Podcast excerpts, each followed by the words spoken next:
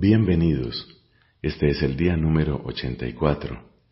Estamos leyendo toda la Biblia en 365 días. Pidamos la gracia del Espíritu Santo para que podamos comprender como Dios quiere que entendamos y podamos vivir como Dios quiere que vivamos esta palabra que ha sido dada para nuestra salvación. Hoy tenemos textos del libro de los números, del libro de los salmos y de los hechos de los apóstoles. En el nombre del Padre y del Hijo y del Espíritu Santo. Amén. Del libro de los números capítulo 32. Los rubenitas y los gaditas tenían una enorme cantidad de ganado. Al ver que las regiones de Yaser y de Galaad. Eran un terreno apto para el ganado. Fueron a ver a Moisés, al sacerdote Eleazar y a los jefes de la comunidad y les dijeron, Atarot, Dibón, Yaser, Nimra, Hezbón, Elalé, Sebán, Nebo y Beón, la tierra que el Señor ha conquistado para la comunidad de Israel, es un terreno apto para el ganado, y nosotros tus servidores tenemos una gran cantidad. Si estás dispuesto a hacernos un favor, continuaron diciendo, que se nos dé esa tierra en posesión. No nos hagas cruzar el Jordán. Pero Moisés respondió a los gaditas y a los rubenitas, ¿Así que ustedes se quedarán aquí mientras sus hermanos van a la guerra? ¿Por qué desalientan a los israelitas para que no crucen al país que el Señor les ha dado. Esto es lo que hicieron sus padres cuando yo los envié desde Cades Barné a reconocer el país. Después que fueron al valle de Escol y vieron el país, ellos desalentaron a los israelitas a fin de que no invadieran la tierra que el Señor les había dado. Por eso, aquel día el Señor se indignó y pronunció este juramento, Ninguno de los hombres mayores de veinte años que salieron de Egipto verá la tierra que prometí con el juramento a Abraham, a Isaac y a Jacob, porque ellos me han sido infieles. Ninguno, excepto Caleb, hijo de Jefuné, el kenisita, y Josué, hijo de Nun, que permanecieron fieles al Señor. Así se indignó el Señor contra Israel, y los hizo andar errantes por el desierto, hasta que desapareció toda aquella generación que había desagradado al Señor. Y ahora ustedes, raza de pecadores, ocupan el lugar de sus padres para añadir todavía más al enojo del Señor contra Israel. Si se apartan del Señor, Él los dejará todavía en el desierto, y así ustedes causarán la ruina de todo este pueblo. Entonces ellos se acercaron a Moisés y le dijeron, Quisiéramos hacer aquí corrales para nuestro ganado y poblados para nuestros hijos. Nosotros, en cambio, tomaremos las armas para ir a la vanguardia de los israelitas hasta que los hayamos introducido en el lugar de su destino. Mientras tanto, nuestros hijos permanecerán en ciudades fortificadas al resguardo de los habitantes del país.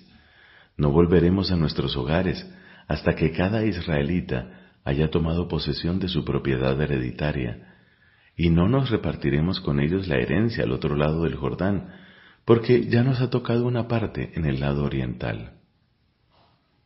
Moisés les respondió, Si ustedes proceden así, si toman las armas para combatir a las órdenes del Señor, y si cada guerrero cruza el Jordán bajo las órdenes del Señor, hasta que expulse a sus enemigos delante de él, y el país le queda sometido, ustedes podrán volver, Así quedarán libres de toda obligación respecto del Señor y respecto de Israel, y esa tierra será posesión de ustedes delante del Señor.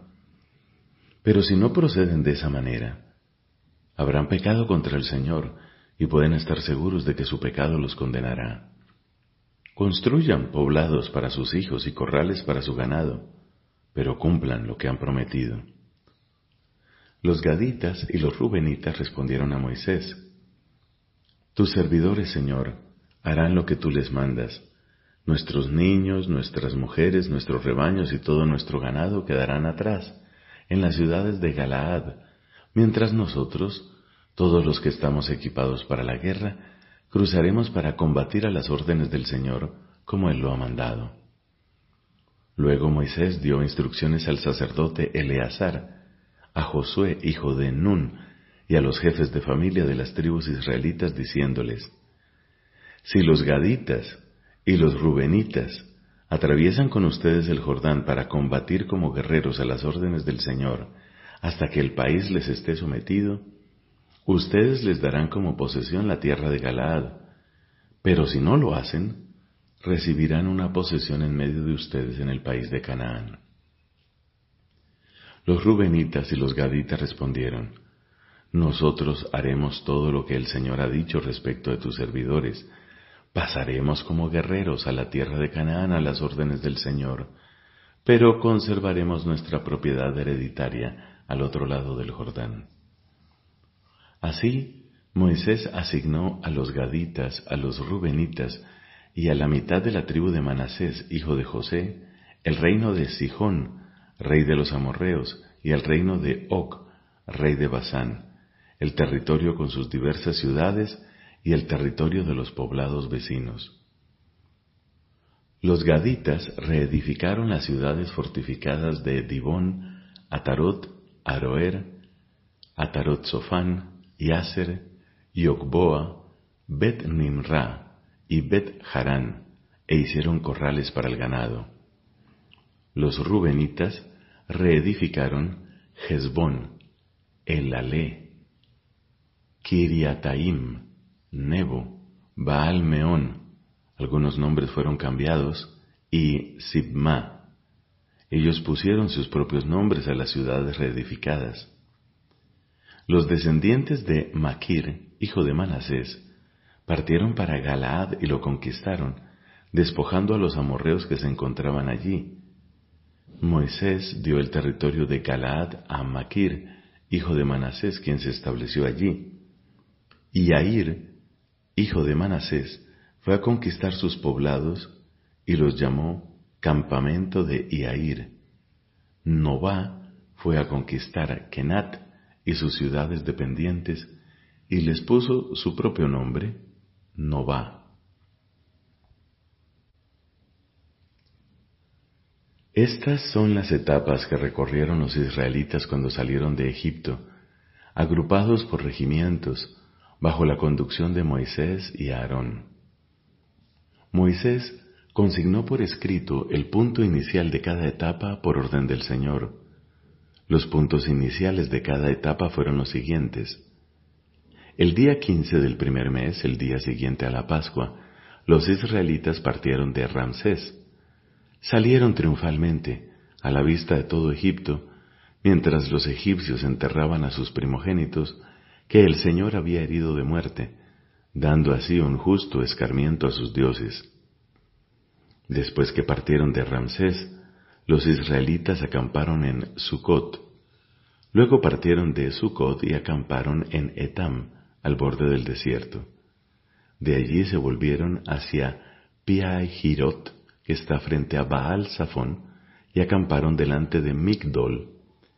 Partiendo de Piahirot, llegaron al desierto, pasando a través del mar, y después de tres días de marcha por el desierto de Etam, acamparon en Mará partieron de Mará y llegaron a Elim, donde hay doce fuentes y setenta palmeras, y allí acamparon.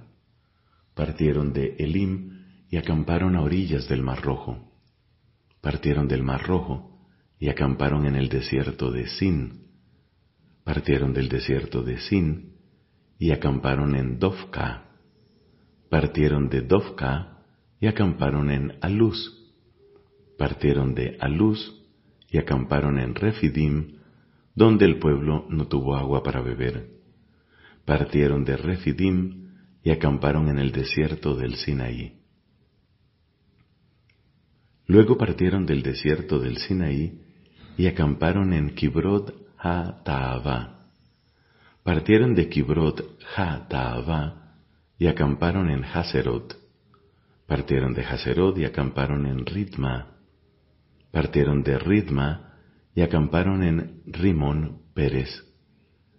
partieron de Rimón Pérez y acamparon en Libna, partieron de Libna y acamparon en Risa, partieron de Risa y acamparon en Quejelata, partieron de Quejelata y acamparon en el monte Sefer, partieron del monte Sefer y acamparon en Haradá, partieron de Haradá y acamparon en Makelot, partieron de Makelot y acamparon en Tajat, partieron de Tajat y acamparon en Terach, partieron de Terach y acamparon en Mitka, partieron de Mitka y acamparon en Hasmoná, partieron de Hasmoná y acamparon en Moserot, partieron de Moserot y acamparon en Bené y Aacán. Partieron de Bené y Aacán y acamparon en Jor Gidgad. Partieron de Jor Gidgad y acamparon en Yodbatá. Partieron de Yodbatá y acamparon en Abroná. Partieron de Abroná y acamparon en Esión Geber partieron de Esión Geber y acamparon en el desierto de Sin, o sea, en Cades. Partieron de Cades y acamparon en el monte Or, en los límites de Edom. El sacerdote Aarón, por orden del Señor, subió al monte Or y allí murió, el primer día del quinto mes, cuarenta años después que los israelitas salieron de Egipto. Cuando murió en el monte Or, Aarón tenía ciento veintitrés años. El cananeo, rey de Arad, que habitaba en el Negev, en el país de Canaán, recibió entonces la noticia de la llegada de los israelitas. Luego partieron del monte Or y acamparon en Salmona. Partieron de Salmona y acamparon en Punón partieron de Punón y acamparon en Obot. Partieron de Obot y acamparon sobre el territorio de Moab en Iye Ha Abarim. Partieron de Iye Ha Abarim y acamparon en Didon Gad. Partieron de Dibon Gad y acamparon en Almón Diblataim partieron de Almón Diblataim y acamparon en las montañas de Abarim frente al Nebo. Partieron de las montañas de Abarim y acamparon en las estepas de Moab junto al Jordán a la altura de Jericó. Acamparon junto al Jordán desde Bet Ha y Esimot hasta Abel Sittim en las estepas de Moab. El Señor dijo a Moisés en las estepas de Moab, junto al Jordán, a la altura de Jericó. Habla en estos términos a los israelitas. Cuando crucen el Jordán en dirección al país de Canaán, y hayan desposeído de sus dominios a todos los habitantes del país, ustedes harán desaparecer todas sus imágenes esculpidas y todas sus estatuas de metal fundido, y demolerán todos sus lugares altos tomarán posesión del país y habitarán en él, porque yo les di esa tierra para que la posean. Además, se repartirán el país entre sus clanes por medio de un sorteo, asignando una herencia mayor al grupo más numeroso y una herencia más pequeña al grupo más reducido. Cada uno tendrá lo que le toque en suerte, y se repartirán la tierra entre las tribus patriarcales.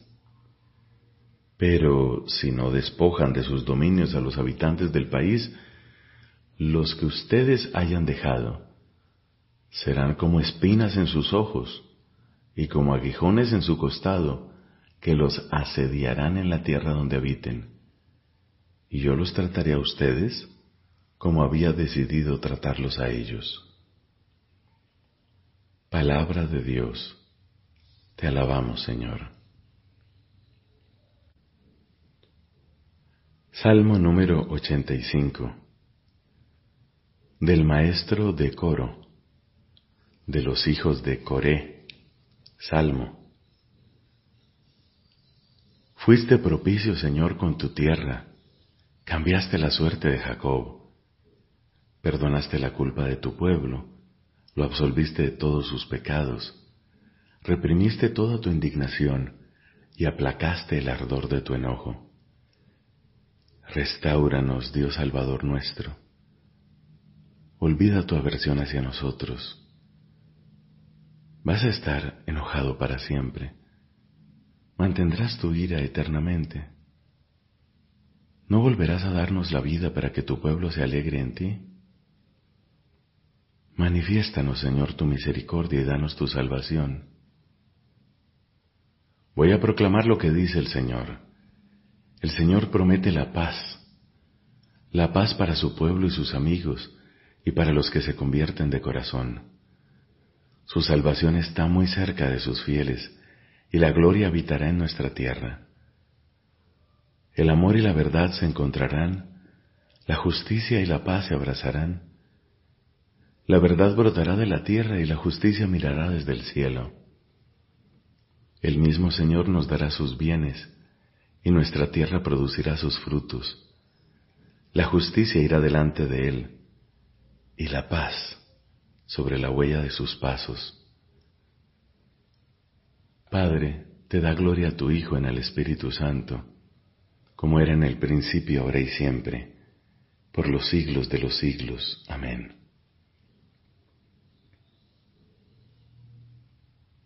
De los Hechos de los Apóstoles, capítulo 18.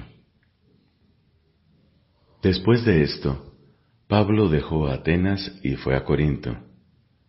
Allí encontró a un judío llamado Aquila, originario del Ponto, que acababa de llegar de Italia con su mujer Priscila, a raíz de un edicto de Claudio que obligaba a todos los judíos a salir de Roma. Pablo fue a verlos y como ejercía el mismo oficio, se alojó en su casa y trabajaba con ellos, haciendo tiendas de campaña. Todos los sábados, Pablo discutía en la sinagoga y trataba de persuadir tanto a los judíos como a los paganos. Cuando Silas y Timoteo llegaron a Macedonia, Pablo se dedicó por entero a la predicación de la palabra, dando testimonio a los judíos de que Jesús es el Mesías. Pero como ellos lo contradecían y lo injuriaban, sacudió su manto en señal de protesta diciendo, Que la sangre de ustedes caiga sobre sus cabezas yo soy inocente de eso. En adelante me dedicaré a los paganos. Entonces, alejándose de allí, fue a la casa de un tal Ticio Justo, uno de los que adoraban a Dios, cuya casa lindaba con la sinagoga. Crispo, el jefe de la sinagoga, creyó en el Señor junto con toda su familia también muchos habitantes de Corinto que habían escuchado a Pablo abrazaron la fe y se hicieron bautizar. Una noche, el Señor dijo a Pablo en una visión, No temas, sigue predicando y no te calles, yo estoy contigo. Nadie pondrá la mano sobre ti para dañarte, porque en esta ciudad hay un pueblo numeroso que me está reservado. Pablo se radicó allí un año y medio, enseñando la palabra de Dios. Durante el gobierno del procónsul Galión en Acaya, los judíos se confabularon contra Pablo y lo condujeron ante el tribunal diciendo, Este hombre induce a la gente a que adore a Dios de una manera contraria a la ley. Pablo estaba por hablar, cuando Galión dijo a los judíos, si se tratara de algún crimen o de algún delito grave sería razonable que los atendiera, pero tratándose de discusiones sobre palabras y nombres y sobre la ley judía, el asunto les concierne a ustedes, yo no quiero ser juez en estas cosas. Y los hizo salir del tribunal. Entonces, todos se apoderaron de Sóstenes, el jefe de la sinagoga, y lo golpearon ante el tribunal. Pero a Galión, todo esto lo tuvo sin cuidado. Pablo permaneció todavía un cierto tiempo en Corinto. Después se despidió de sus hermanos y se embarcó hacia Asiria en compañía de Priscila y de Aquila. En Cencreas, a raíz de un voto que había hecho, se hizo cortar el cabello. Cuando llegaron a Éfeso, Pablo se separó de sus compañeros para ir a la sinagoga y dialogar con los judíos. Estos le rogaron que se quedara más tiempo, pero Pablo no accedió, sino que se despidió de ellos diciéndoles, Volveré otra vez si Dios quiere, y partió de Éfeso. Desembarcó en Cesarea, subió para saludar a la iglesia, y luego descendió a Antioquía. Después de haber permanecido un tiempo allí, partió de nuevo y recorrió sucesivamente la región de Galacia y la Frigia, animando a todos los discípulos. Un judío llamado Apolo, originario de Alejandría, había llegado a Éfeso. Era un hombre elocuente y versado en las escrituras. Había sido iniciado en el camino del Señor y lleno de fervor exponía y enseñaba con precisión lo que se refiere a Jesús, aunque no conocía otro bautismo más que el de Juan. Comenzó a hablar con decisión en la sinagoga. Después de oírlo, Priscila y Aquila lo llevaron con ellos y le explicaron más exactamente el camino de Dios. Como él pensaba ir a Acaya, los hermanos lo alentaron y escribieron a los discípulos para que lo recibieran de la mejor manera posible. Desde que llegó a Corinto, fue de gran ayuda por la gracia de Dios para aquellos que habían abrazado la fe, porque refutaba vigorosamente a los judíos en público, demostrando por medio de las escrituras que Jesús es el Mesías. Palabra de Dios, te alabamos Señor. La cruz es el único sacrificio de Cristo único mediador entre Dios y los hombres, pero porque en su persona divina encarnada se ha unido en cierto modo con todo hombre, Él ofrece a todos la posibilidad de que en la forma de Dios solo conocida se asocien a este misterio pascual. Él llama a sus discípulos a tomar su cruz y a seguirle, porque Él sufrió por nosotros dejándonos ejemplo para que sigamos sus huellas. Él quiere, en efecto, asociar a su sacrificio redentor a aquellos mismos que son sus primeros beneficiarios. Eso lo realiza en forma excelsa en su madre asociada más íntimamente que nadie al misterio de su sufrimiento redentor. Esta es la única verdadera escala del paraíso.